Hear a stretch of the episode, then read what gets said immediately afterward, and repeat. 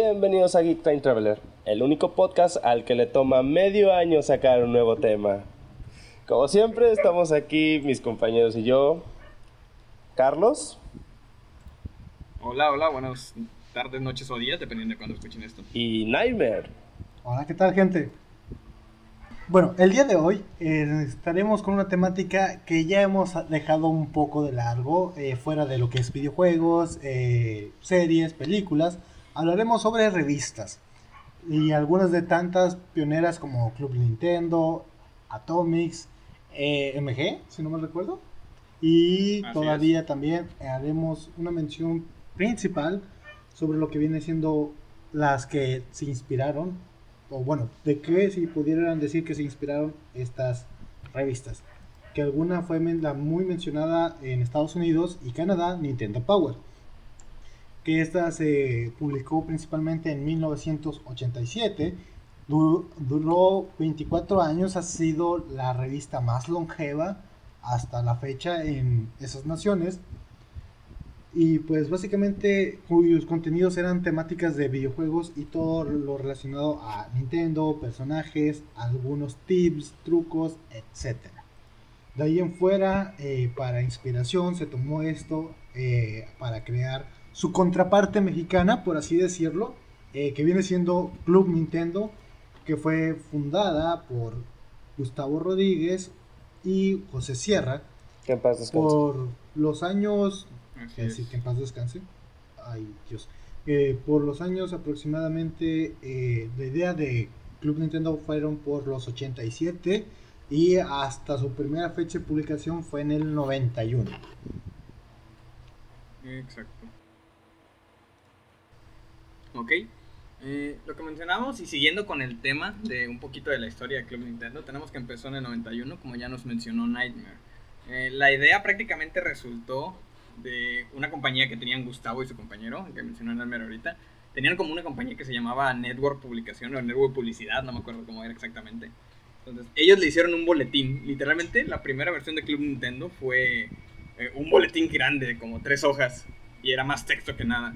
Entonces, a partir de eso, eh, una compañía japonesa les ofreció eh, hacer una revista a ellos y a otra editorial, y esa otra editorial como que no les gustó, ah, bueno, no me gusta tu parte, me gustó más la de Club Nintendo y ahí es donde nació ya la que conocemos como Club Nintendo prácticamente. Entonces, esta yo creo que es la más vieja de las revistas de, videojuegos mexicanos. No sé si, si, se les ocurre alguna otra, pero creo yo que es la más vieja que tenemos en cuanto a revistas mexicanas. En Nacional me parece que sí es la más, más antigua en, en temas de videojuegos. Sí, sí, sí. Entonces, como ya mencionábamos antes, Gustavo, Gustavo Gómez Rodríguez este, fan descante, que fue una de las personas, una persona muy influente en el ámbito de los videojuegos aquí en México y en Latinoamérica. Nintendo Tenía un programa que se llama Club Nintendo, Nintendo Manía, que yo creo que muchos veíamos, los de mi edad al menos. Sí, bueno, yo más que nada lo llegué a ver en repeticiones, pero sí llegué a ver uno que otro programa de, él, que por cierto, hay que dejar bien en claro que Gus siempre fue un Nintendero, Nintendero de corazón, lo dejó totalmente en claro. Él nunca entró en esto de, Sega, por ejemplo, cuando fue la batalla de, Sega y Nintendo. Él no, no le entró a, Sega, él prefirió, siguió siendo de Nintendo, lo cual pues deja mucho que decir, ¿verdad? Porque es una persona que, se casó con una compañía que no está mal, o sea, no tiene nada de malo que, que tú sigas una compañía de videojuegos, o sea, cada quien tiene su gusto, ¿verdad? Pero... Exacto como editores principales o, editores en dirección o directores teníamos a, a, Goz, obviamente. Este, y había unas que otras personas y algo que, que, voy a mencionar ahorita porque lo voy a mencionar después. Creo que había un editor muy muy popular, un escritor para la revista muy popular que todos conocen como Karki, que se llamaba Adrián Carvajal. Lo menciono porque él no solo trabajó en esta revista, este, también trabajó en algunas otras que vamos a mencionar en el episodio también. Entonces, por eso lo quiero dejar en claro. Adrián Carvajal es una persona muy influente también, al igual que Gos García, en el ámbito de los videojuegos en Latinoamérica. Entonces, él también editó y creo que me parece que escribió para esta revista. Y pues quería mantenerlo aquí en la, en la mesa porque lo vamos a ver un poquito más adelante. Entonces, Eden, de tus cosas favoritas, nos mencionabas que te gustaban o de todas las revistas en general, pero te gustan las portadas de las revistas. ¿Qué pensabas de las de Sí, mira, eh, como ya les había dicho antes de empezar esto, ¿verdad? Algo que a mí me gusta mucho, o soy de las personas que se deja influenciar mucho por la portada. O sea, yo juzgo, yo sí soy de las personas que te juzga un libro por la portada. Y en el caso de Club Nintendo, siempre me, me pareció muy atractivo que utilizaban demasiados colores llamativos. Eran para alegrarte la vista. Tú los veías y, y sentías dulce en la boca, o bueno, al menos yo sentía un dulce en la boca, que te jugaban un tipo de collage siempre buscaban como que decirte, mira, somos de Nintendo, pero esto es lo que más te va a impactar. Llámese Zelda, llámese Mario, llámese Smash Bros. Por ejemplo, aquí a la mano tengo luego, luego, luego una revista de, de cuando salió el Smash Bros. para la tan famosísima y querida Wii U. este, sobre todo, ¿verdad? Pero sí era como que las portadas siempre buscaban darte ese tipo de tirón o, ser ese tipo de anzuelo de decirte, mira, con esto estoy seguro que te vas a quedar bien enganchado a la revista. Y, pues sí, al menos en mí eso funcionaba bastante, de que yo veía y decía, ok, esta se ve más interesante que esta, la quiero comprar, la voy a leer, aquí tienes mi domingo. Sí, es prácticamente lo que yo me gastaba también mis, mis domingos y mis... Tus mesadas. ¿Cómo se llaman aquí? Mis mesadas, exacto. Se me fue la palabra. Me vino la palabra en inglés, allowance, y se me fue la palabra. Suele pasar, suele pasar. Pero ah, también algo que obviamente te enganchaba mucho, ¿verdad? Eran las secciones que traían estas revistas. Porque no solamente traían... E, en el caso de Club Nintendo, ¿verdad? No solamente traía el tópico general de las noticias de juegos, sino que traían, por ejemplo, trucos, eh, algún tipo de guía. Algo que, que, a mí me gustaba era cuando traían pósters. Por ahí tengo uno que otro guardado. No soy de cuidar pósters, la verdad. Yo los pósters de esa revista no sé si los tengo todavía, porque tengo varios de Club Nintendo. No sé si los tengo ahí grapados en la revista todavía. Me parece que ya no los quitaba porque me daba miedo maltratarlos. Puedo revisar después. ¿Sabes? Hay algo que, que a mí se me quedó bien grabado y me gustaba bastante y era que de hecho salen varias eh, revistas, ¿verdad? La sección de preguntas y respuestas. Pero en el caso de Club Nintendo, o al menos las que yo tengo, esa sección de preguntas y respuestas supuestamente era dirigida por Wario. Así que todas las respuestas, ya te imaginarás cómo venían cargadas de sarcasmo. Obviamente para un público nintendero, ¿verdad? Que muchos lo tenemos en concepto de que pues es una consola familiar. Así que al menos a mí me hacía mucha gracia ver cómo Wario criticaba, por ejemplo, un juego de la consola de competencia o, decía que sus juegos eran mejor que los de X mascota de, la campaña. E, era muy, muy enganchador esa parte. bueno, a mí me gusta mucho leer esas secciones de preguntas y respuestas porque nunca te... A quemar ropa. ¿Cómo? Sí, yo lo que me acuerdo también era la sección de cartas, no sé si te acuerdas, también mandaban como dibujitos que se llamaba Doctor Mario al principio, me parece. Ya después no me acuerdo cómo le pusieron, pero cuando yo las leía, este, le llamaban Doctor Mario y ahí te llegaban como que, sí era como que daba bastante ilusión ver las, cartas de las demás personas, a veces están medio tontas o aburridillas, pero era más que nada lo divertido ver las, las respuestas de los editores, que en, en sus principios eran Goss y los demás, y todo eso a mí me gustaba. Eh, otra sección que me gustaba ya más adelante, que creo que la sacaron después, era el cementerio de videojuegos. No sé si te acuerdas de ella. Era prácticamente una sección en la que hablaban de juegos retro y hablaban de... No, fíjate que esa a mí no me tocó. Tristemente me hubiera gustado porque creo que de ahí me hubiera nutrido un poco más eh, para los... Para ustedes, ¿verdad? Mis compañeros si saben. Para los que no, yo soy una persona que le gusta coleccionar videojuegos, entre muchas otras cosas, ¿verdad? Pero de haber sabido o de haberme tocado este, esa sección, como dice Carlos, creo que me habría nutrido aún más y creo que mi cartera estaría más vacía de lo que ya está. sí, sí, exactamente. No, yo sí le daba sin cuartel a eso.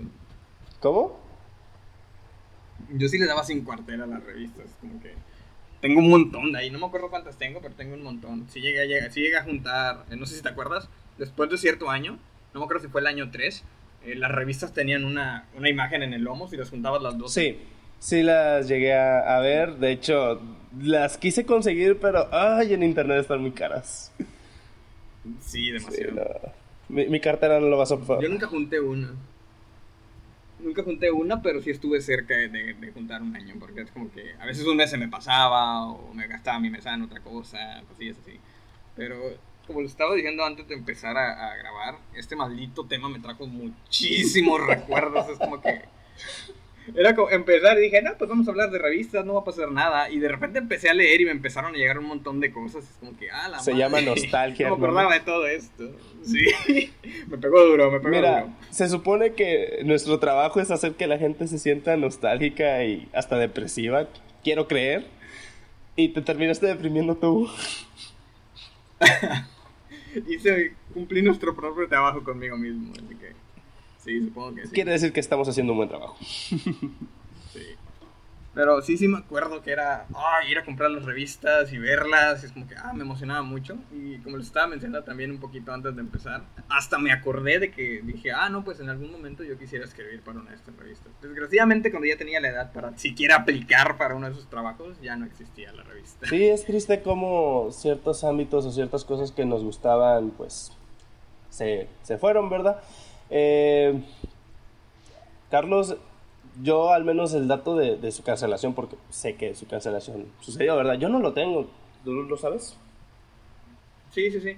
Eh, antes también, un poquito antes de continuar, me gustaría en tus portadas, cuando mencionaste, que muchas, había una cosita que hicieron, como dato curioso, que en todas las portadas de Club Nintendo tenían un rombo, no sé si te acuerdas de eso. Y en la siguiente edición del siguiente mes te ponían dónde estaba el rombo de la portada pasada. Entonces era divertido buscarlos. Yo me acuerdo que yo me pasaba un ratillo buscándolos. Casi nunca los encontraba, soy demasiado distraído. Pero como datito curioso, ahí está eso. eso y lo no, los que yo tengo tienen el rombo bien marcado. sí, sí, sí. Y todo esto se deriva de que, por ejemplo, el primer logo de Club Nintendo era un club y un rombito de unos cuantos colores. Entonces adoptaron el rombo como su, su logotipo y lo ponían en todas las portadas. Entonces eso me gustaba mucho. Porque te hacía de perdido tenía, te daba ganas de, de, ponerle atención a la portada, al menos, para los que no se enfocaban mucho en ellas. Pero sí, en cuanto a la cancelación, desgraciadamente, eh, Club Nintendo dejó de, de, publicar sus revistas debido a que Editorial Televisa tenía un problema económico, claramente. Eh, por ahí del año 2014, me parece. Entonces dejaron de publicar las revistas mensualmente en México y me parece que se pasaron una, una edición este, bimestral, me parece que lo estabas mencionando. Así es, se pasaron a las ediciones bimestrales, al menos aquí, en, en México. Uh -huh. Me parece que en los otros países de Latinoamérica en que se publicaban, entre ellos Argentina, Brasil y otros, sí se siguió publicando el siguiente año. Eh, no recuerdo bien exactamente si se quedaron hasta el final de la revista, pero al menos en México la revista se quedó hasta el 2019 en formato digital y fue en 2019 cuando definitivamente dijeron, aquí vamos a pagar el Switch, hasta que llegó la revista. Y realmente sí fue. Sí, fue es triste ver cómo algo que te gustaba, pues, deja de, de existir, ¿verdad? En, todos los medios es triste. Así es. Pero... Eh, me parece que tenías entre otras revistas que vamos a mencionar. Hablaste de una revista que yo nunca había escuchado, o me parece que la había escuchado, pero nunca la leí. Este, Game Master, me Sí, este, bueno, esta revista, al menos para mí, es, es, una revista muy enfocada a temas generales. Así como Club Nintendo, esta también es de videojuegos, pero no está casada con una sola compañía. Eh, se enfoca más que nada en todos los juegos que hagan mucho ruido, eh, tanto AAA como eh, de terceros, ¿verdad? De, terceras compañías que son los que hacen videojuegos para todas las plataformas.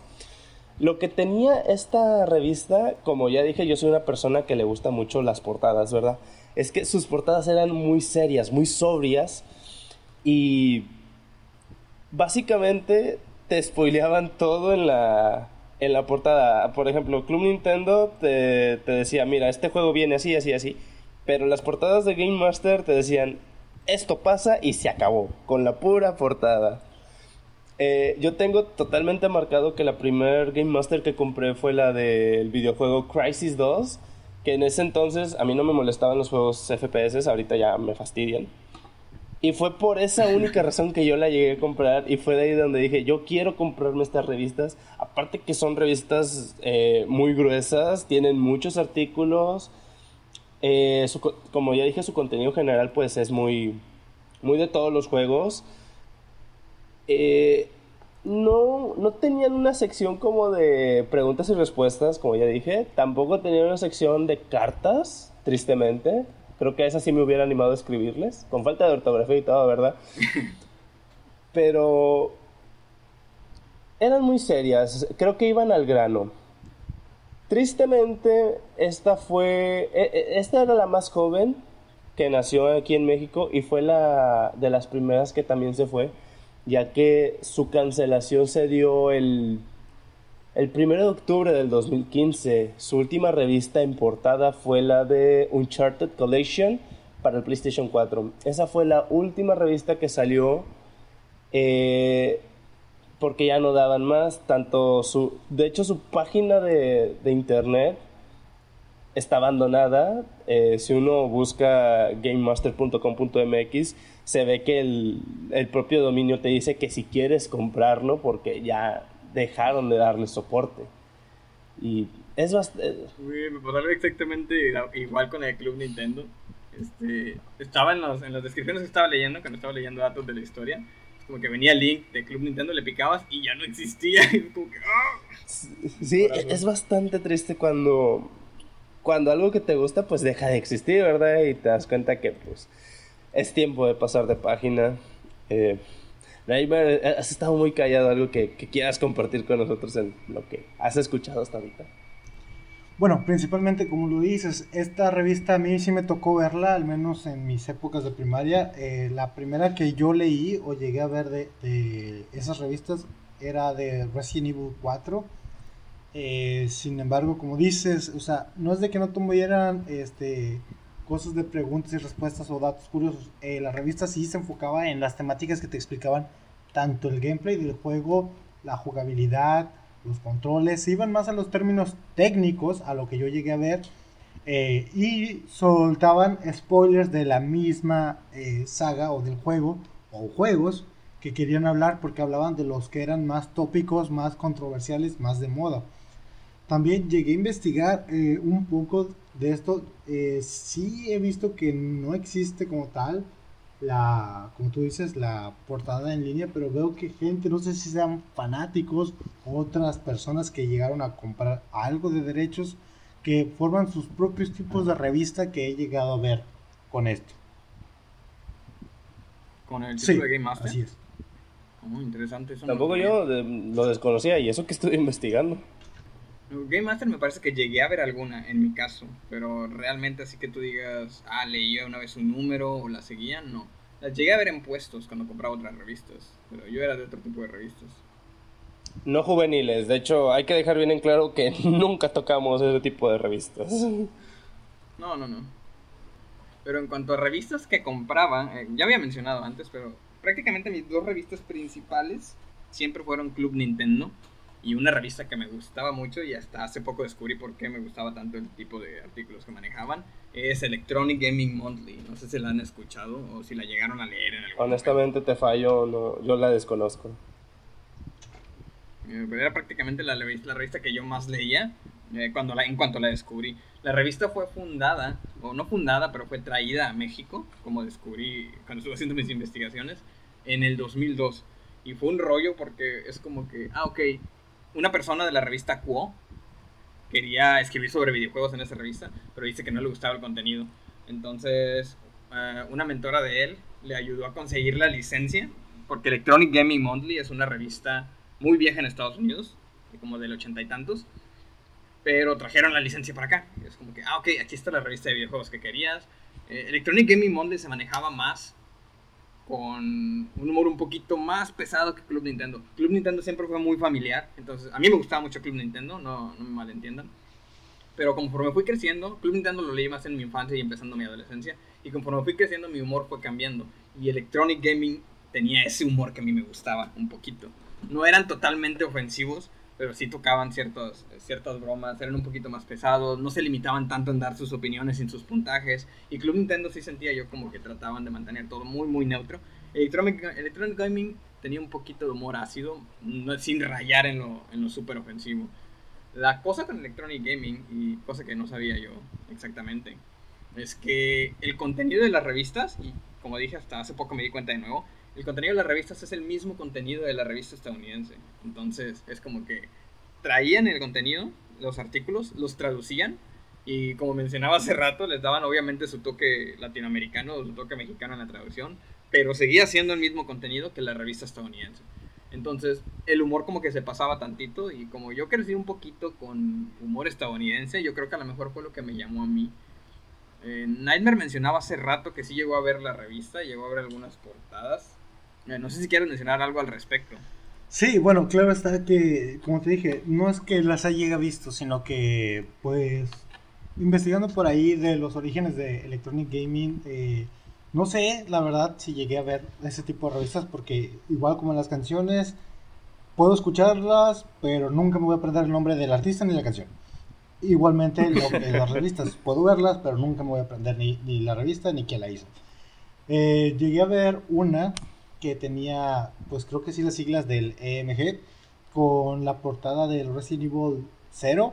La tenía un amigo ahí en su cuarto gamer, por así decirlo eh, con un chorro de revistas tiradas, y no lo voy a negar. Y entre ellas, si no mal recuerdo, cuando lo, vi investigué también, e investigué, perdón, eh, vi que esa fue la primera revista publicada en el 2001, si no mal recuerdo, 2001, 2002. 2001, 2002 aproximadamente. Fue una de las primeras portadas, obviamente quien recuerde el juego Resident Evil 0, pues es el preorigen de todo lo que pasó antes del Resident Evil uno, por así decirlo, y de ahí en fuera, pues no estamos tocando esos temas, sigamos con lo demás. Como decía y como mencionó Nightmare, eh, el primer número fue alrededor del año 2002, 2001, prácticamente, y sí tenía esa portada. De hecho, yo no me acordaba hasta que me lo recordaste tú. Eh, pero una de las otras de las primeras portadas que tocaron también fue con Halo 2. Y principalmente esto fue lo que llamó mi atención en cuanto a la revista, porque a mí me gustaba mucho Halo, y Club Nintendo claramente no tenía Halo. Entonces, digo que no hay Halo en Nintendo. Vamos ahí. Club Nintendo. No vas a ver nada más. Sí, dije. bueno, obviamente era obvio para mí, pero, o sea, ya tenía otros intereses en otras consolas. Entonces, al gustarme demasiado Halo, que me inculcó un tío que tengo y mi primo mayor, este, eh, verlo en Electronic Gaming me hizo mucha ilusión y fue una de las razones por las que no me cambié porque seguía comprando Club Nintendo cuando podía. De hecho, tengo más revistas de Club Nintendo que Electronic Gaming. No sabía que te gustaba Halo. Perdón por la interrupción. Ah, me encanta Halo. me encanta Halo. De hecho, lo categorizaría, lo categorizaría como mi juego favorito de no ser por los últimos que no he jugado. Pero sí, entonces Halo fue lo que me trajo a Electronic Gaming. Eso y el humor, como había mencionado antes como ya decía, la mayoría de las secciones eran reviews de videojuegos y otras cosas que traían de, las revistas de Estados Unidos. Las únicas dos secciones que tenían eh, originales de la revista, creo que me parece que eran las cartas, que también era como que, ah, respondemos con un humorcito medio, medio mamoncito a las cartas, pero sin, sin ofender a los lectores. Y tenían uno que sí era como que un poquito para adolescentes. Hoy en día todos se ofenden. Era prácticamente una parodia, era una parodia de, de El espacio de cositas con una, una modelo una modelo brasileña que te decía según cómo arreglar unas cosas y todo eso. Y prácticamente fue lo único que le añadieron los mexicanos a la revista. Entonces, eso y otra cosa que había mencionado yo antes es uno de los editores o el editor en jefe de la revista era Adrián Carvajal. Adrián Carvajal, como ya lo mencioné antes, este, trabajó en Club Nintendo eh, un, un tiempo. Adrián Carvajal se encargó prácticamente, me parece, de, hacer la editorial de, o la edición de Electronic Gaming. Y eso era prácticamente lo que le influenciaba también a él, de que le gustaba el humor y todo eso. Entonces, Karki le dicen, lo conocen más en el, ámbito de los videojuegos como Karki. Este, estuvo teniendo un problemita con otra, otra revista que también quiero mencionar, eh, que se llama Atomics. No sé si... La revista yo no la conocía, prácticamente, pero ahorita hablamos un poquito más adelante de ello, pero nada más es... Técnicamente eh, tuvieron algunos, algunos encuentros ahí por la actitud de Karki, pero sí, este, él se encargó prácticamente desde el inicio hasta el fin de ser parte de esta revista. Y hablando del fin, eh, desgraciadamente la revista se canceló en el 2008, no llegó mucho. 2002 a 2008 fueron alrededor de unos 6 años. Fue muy, muy corta su existencia, a diferencia de Club Nintendo, que llevaba demasiado tiempo y todavía siguió mucho después desde que cerraron Electronic Gaming. Entonces, la cancelación de la revista fue prácticamente porque la compañía, Steve Davis, que la editorial estadounidense, estaba teniendo problemas económicos. Y si estaban teniendo problemas económicos, obviamente iban a preferir cerrar las editoriales o las ediciones las licencias que tenían en otros países en lugar de cerrar la que tenían ellos. Si su revista estaba en peligro, decidieron que era mejor cortar las otras licencias que tenían y le dieron cuello a la edición latinoamericana. Y ahí fue donde se acabó el Tristemente. Entonces, no tuvo una vida muy larga, pero fue una de mis revistas de videojuegos favoritos, por ahí de, ¿qué será? El 2006, más o menos. No le alcancé mucho tiempo, pero sí. Eh, no sé si alguno de ustedes quiera dar decir algo al respecto, si la alcanzaron o si la, la llegaron a ver o algún dato que hayan encontrado. Pues como te digo, este, yo no la alcancé, yo no la conocía y pues menos si la cancelaron en- en 2008, digo, yo tenía 10 años apenas ahí. Pero sí, estás anciano. Pero por lo que tú platicas, pues sí me, me doy cuenta que fue una revista bastante seria, juvenil, se podría decir, en temas de, de videojuegos, ¿verdad? Y pues algo que, que tú dijiste, que pues Nintendo siempre ha sido como que muy familiar. Y sí, pues como yo dije, Nintendo lo tenemos en ese estigma de que pues es para toda la familia. Pues sí, de hecho. Y te- yo creo que eso fue lo que me llamó la atención prácticamente. Este, tenía un humor diferente al de Nintendo, tenía un ambiente diferente al de Nintendo y el contenido estaba, eh, como ya mencioné antes, estaba enfocado en todas las consolas que estaban en el momento.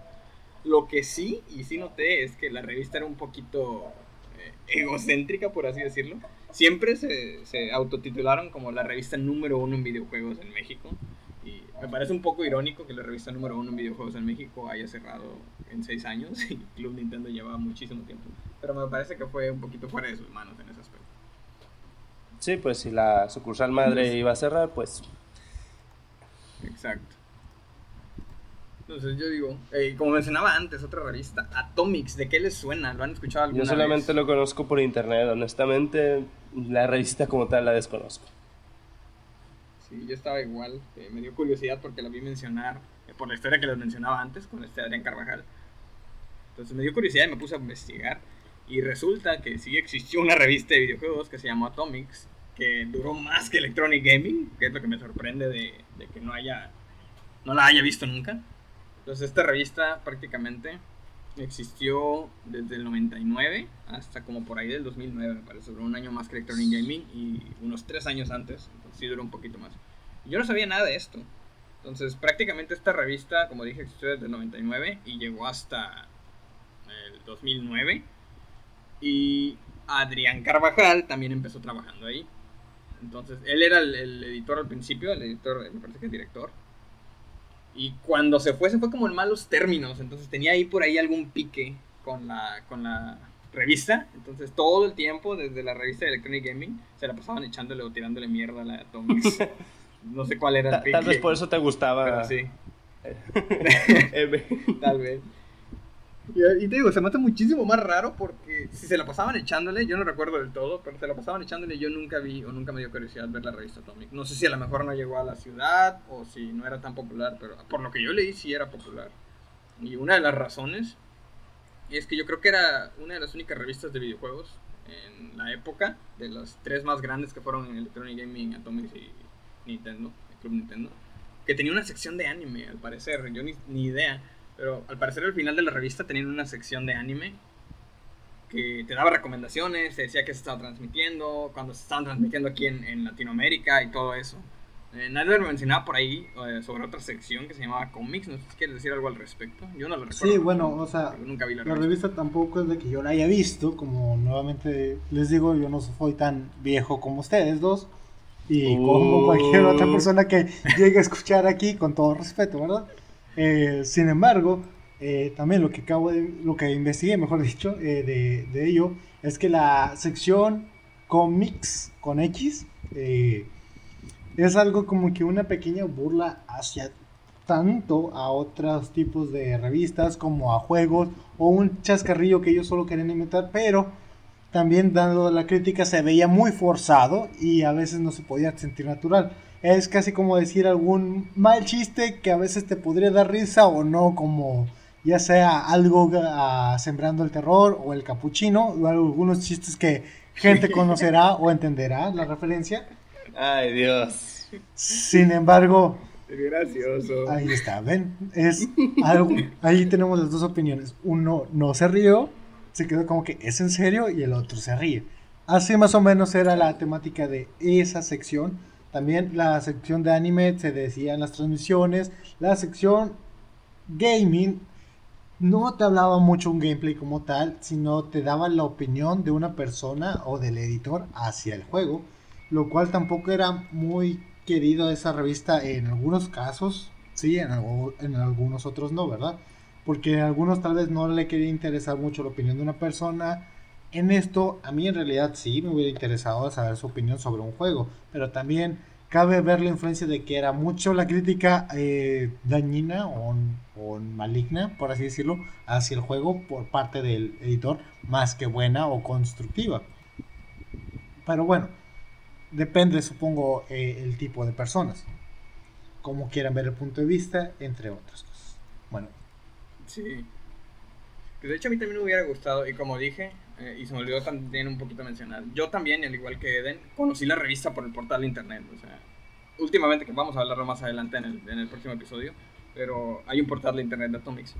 Atomics empezó como un foro de internet prácticamente por eso. Entonces, está bien extraño porque empezó como foro, se fue a revista y su cancelación, después de su cancelación en 2009, como foro. Este, regresaron a digital. sí, exacto. Si algo te sirve, pues síguelo usando.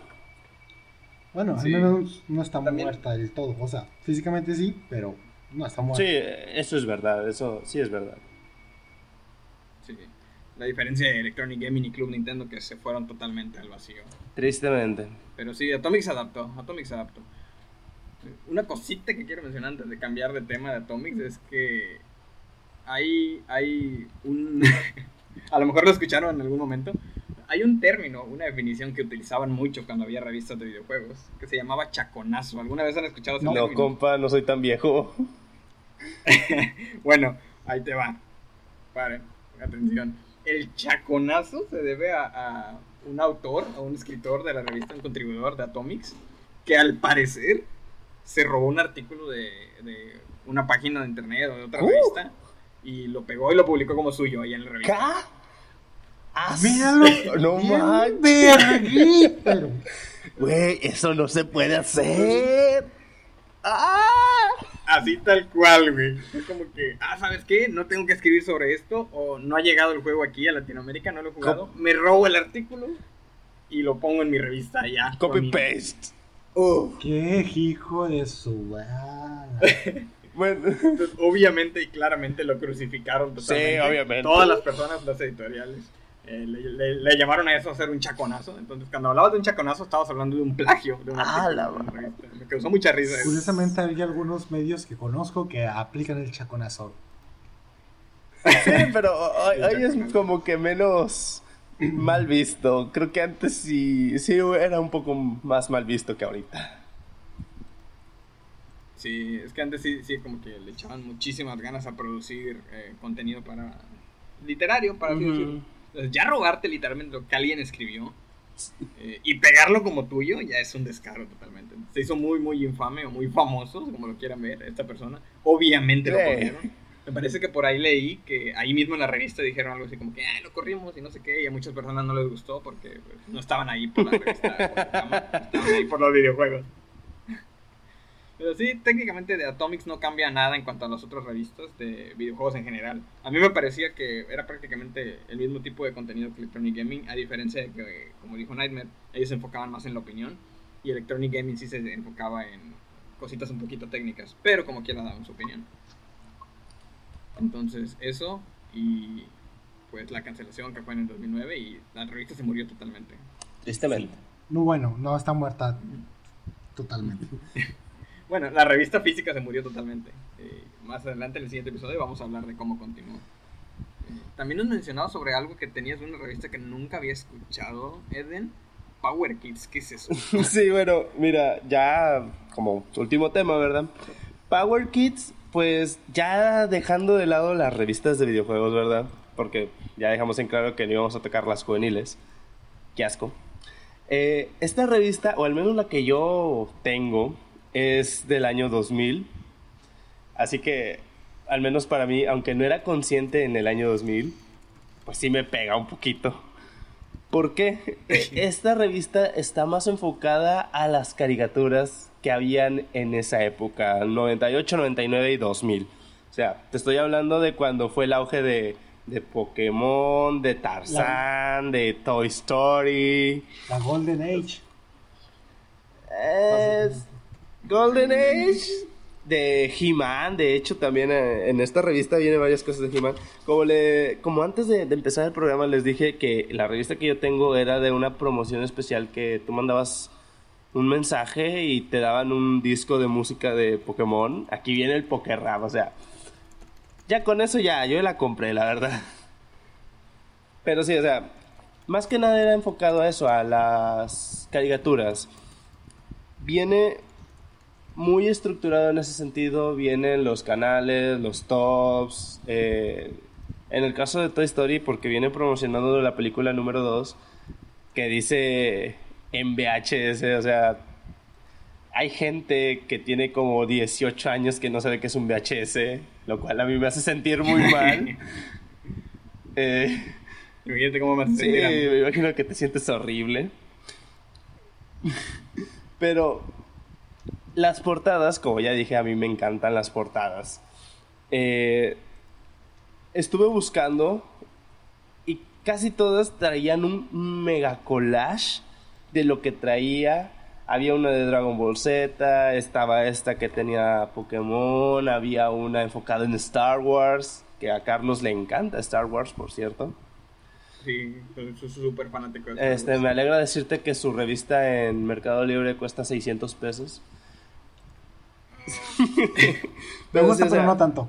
sí, exacto. Y algo que, que, trae muy marcado, o al menos a lo que noté en la que yo tengo, es que va muy enfocada al ya extinto pero mítico canal de Fox Kids. Pero también trae cosas de Looney Tunes. Y pues, para el que no sepa, y creo que ustedes tampoco lo saben porque nunca se los he dicho, a mí me encantan los Looney Tunes, me maman los Looney Tunes. No, Sobre sí. todo los de los 90. Pero sí, o sea, en ese sentido, esta revista va muy enfocada a las caricaturas, eh, dejando muy en lado los videojuegos. Y de hecho, uh, no me dejarán mentir este Nightmare y, y, Carlos. Hay una foto donde vienen las tortugas ninja y un, hay una tortuga ninja mujer que yo desconocía. Oh, de eso estaba, de esa revista era. Así entonces, es. Eh, cuando estaba Nightmare investigando sobre esto, digo, investigando sobre esto. Eh, me mandó unas cosillas de eso de la, de la Tortuga Mujer. Yo sí la conocía, yo sí vi la película donde salió, pero no sabía que era esa revista. Interesante. Sí, esta mera es. Y pues investigando sobre cuándo fue su primer publicación o cuándo fue su última publicación, tristemente no encontré nada. Por no sé por qué, no sé si no fue una revista muy popular, no, no fue muy conocida. Les digo que yo muy apenas he encontrado unas cuantas en internet. Esta, no sé por qué la compré, creo que la compré por Pokémon y porque venían unas cosillas ahí de, de, eso y pues a mí me gusta mucho. Pero lo que sí encontré fue la editorial. La editorial de esta revista es Mina Editores, ese es el nombre. Y buscando datos sobre esa editorial, encontré que para los que viven en México, este, conocerán la famosa cadena de tiendas Oxxo. Exacto. Bueno, si han visto esos libritos chiquitos que dicen ¿lo sabías? Bueno, ese, ese editorial eh, fue el encargado de hacer esta revista. O sea, a lo que estoy investigando son los que hacen esos libritos y también hacen periódicos para ciertas parte, partes de Estados Unidos. Honestamente, no investigué cuáles partes de Estados Unidos porque no me interesan mucho los periódicos. Creo que por eso se mueren las revistas, por la falta de interés. Pero sí, al menos me alegra saber que una editorial de revistas no murió, a diferencia de, por ejemplo, eh, Atomics, que aunque sigue en línea, ¿verdad? Pues murió su revista, Game Master, Club Nintendo, Electronic Gaming, este, e ese tipo de editoriales pues tristemente murió. Por ya sea problemas sí, financieros, este, problemas con las licencias, etcétera, etcétera, ¿verdad? En este caso, pues no, tal vez ya no hacen las revistas, pero siguen trabajando y eso pues quiere decir que son buenos trabajadores, saben mover su, su nombre, su editorial. No sé, ¿ustedes? De eso no, no, no, estaba enterado de la revista. Te juro que nunca la había visto hasta que me pasaste imágenes de ella. Y hasta ahorita me entero de que era exactamente eso. Pues ya ves lo que uno se encuentra. bueno, en opinión mía, eh, tengo dos cosas más que nada como observaciones. Cuando dices la compré y luego dijiste que en años 2000, yo me quedé con cara de, no manches. Sí, tenías casi como dos años. ¿Cómo diablos la compraste? Obviamente, sí quiero aclarar que la compraste en una edad mayor y la encontraste por ahí, supongo, ¿no? Sí, bueno, mira, eh, la compré como por ahí de mis 13, 14 años, si mal no recuerdo. La encontré en una tienda de la localidad ubicada en el centro de, de la ciudad donde vivimos. De hecho, esa tienda sigue existiendo y es una tienda a la que me gusta ir mucho, sobre todo porque me da mucha nostalgia. Todo lo que hay ahí, todas las revistas. Obviamente yo en el año 2000, como dijo Neymer, pues yo era un, un bebé, básicamente. Yo tenía dos años en el año 2000. Así que yo no viví esa época, pero por lo que me platica la gente, por lo que veo en videos, por lo que dice la gente mayor, mi hermana mayor en este caso, fue una Carlos en este caso también este me da a entender que era una época muy buena había muchas cosas que uno pudo disfrutar y que a mí no me tocaron que ok yo ya estoy con una época de la tecnología puedo revivir ciertas cosas pero creo que revivir no es igual que vivir porque sientes más emoción vivirlo saber que estás en el momento donde está ocurriendo a decir, ah, sí, lo tengo en la palma de la mano. Ah, sí, pero pierde su encanto. Sí, bueno, esa más que nada era, perdón, era una observación. y pues, en otro lado de opinión, más que nada, cuando me dices Power Kids, o sea, ¿qué te suena? Yo cuando lo escuché o cuando nos lo mencionaste, yo pensaba en una bebida de infantil de niños como un juguito, pau pau. Yo pensé lo mismo del Power oh, Power Punch, tenemos que hablar de eso un día. Sí, sí, sí. Sin embargo, es como que, bueno, resulta ser una revista, es interesante y muy bien, porque te atrapa a la temática infantil. Al menos ya podías tener como entretener a un niño o inculcarlo a la lectura con sus Pokémon en la portada o ver a Goku, incluso podría ser. Sin duda, lo mejor. En, en mi caso, lo mejor. Carlos. Sí, definitivamente. como mencionaba Eden, eh, definitivamente es mucho mejor vivir todo eso. En, yo sí los alcancé. En el 2000 yo tenía como alrededor de 6 años. Yo ya estaba... los disculpo por no ser. Yo tampoco soy boomer, técnicamente. Sí, de hecho los tres son. Sí, alcancé todas esas revistas.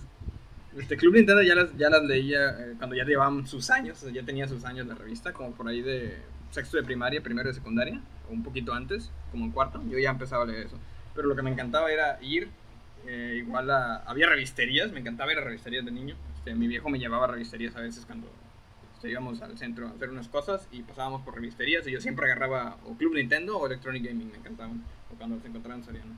Pero, ah, ese olor de las revistas y, y ojearlas primero para ver qué traían de contenido, eh, ver las imágenes, ver las cosas que venían nuevas y ya después leerme las reviews te juro que me las leía más o me las veía más de una vez.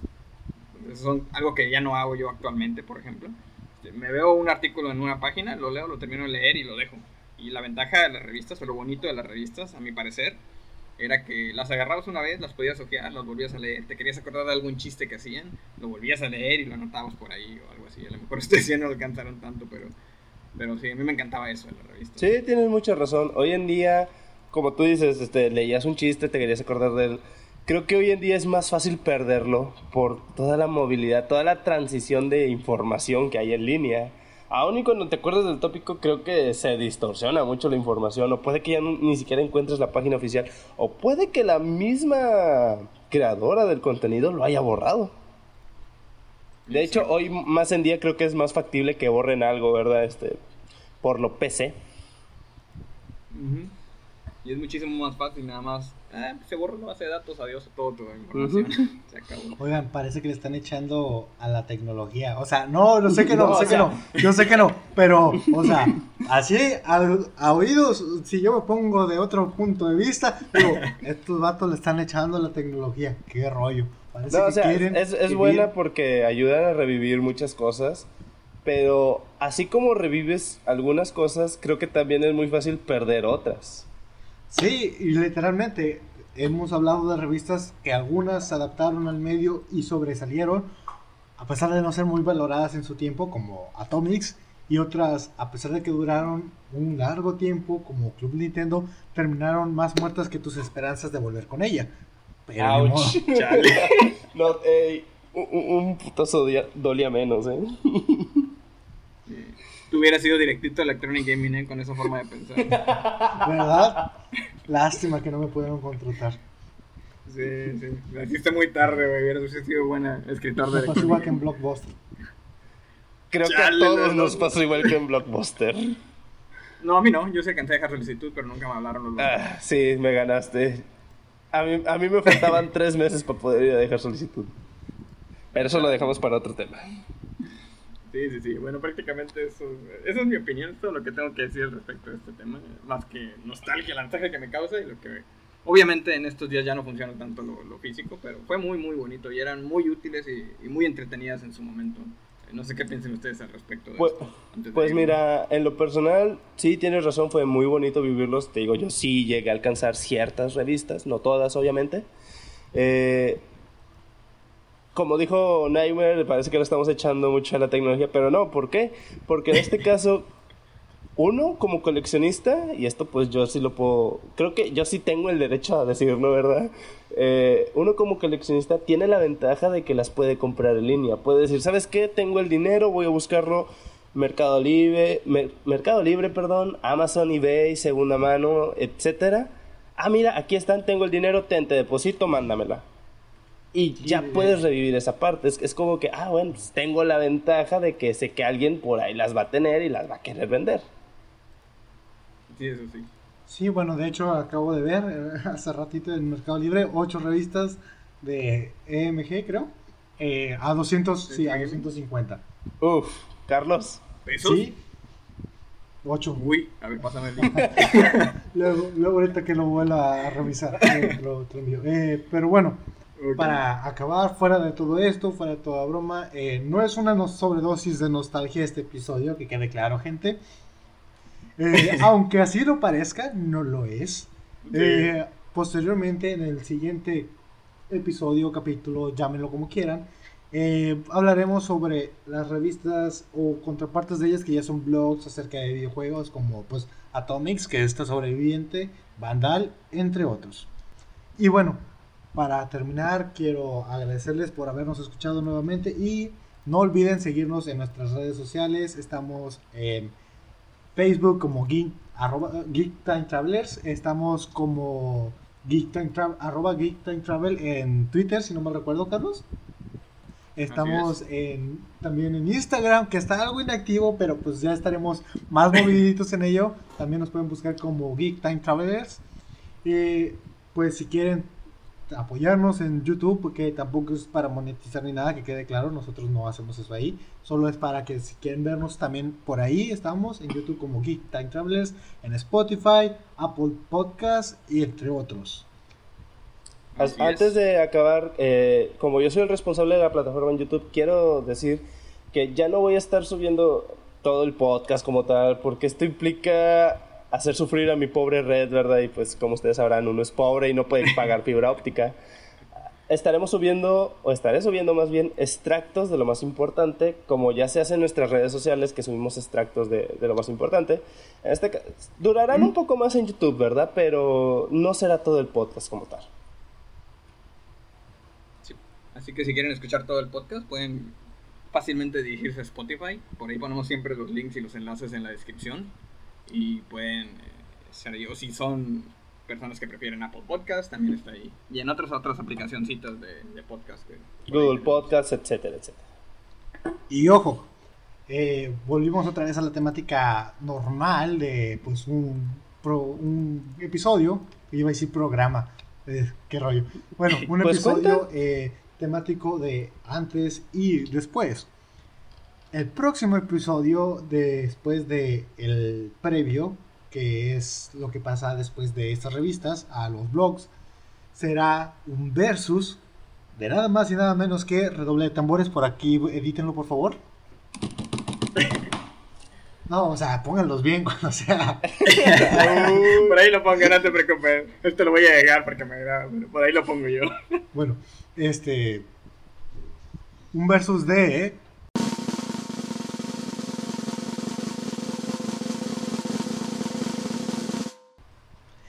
Los Power Rangers. Una temática es. nueva, este más que nada va a ser un previo debate entre Eden y Carlos. Yo seré un moderador, una persona neutra, veré la opinión como si fuera público, hablando de ellos. Ellos se van a agarrar del chongo, se van a pelear, decir cuál es el Power Ranger mejor, que el rosa, el amarillo, el morado, no, no sé. De ahí en fuera, espérenlo, seguimos trabajando en ello, muchas cosas más vienen. Muchas gracias por escucharnos. Yo soy Nightmare, estuve acompañado de mis amigos Eden y Carlos. Nos vemos, Así bueno, es. nos oímos, hasta luego. Chao. Hasta luego, gente. Cuídense.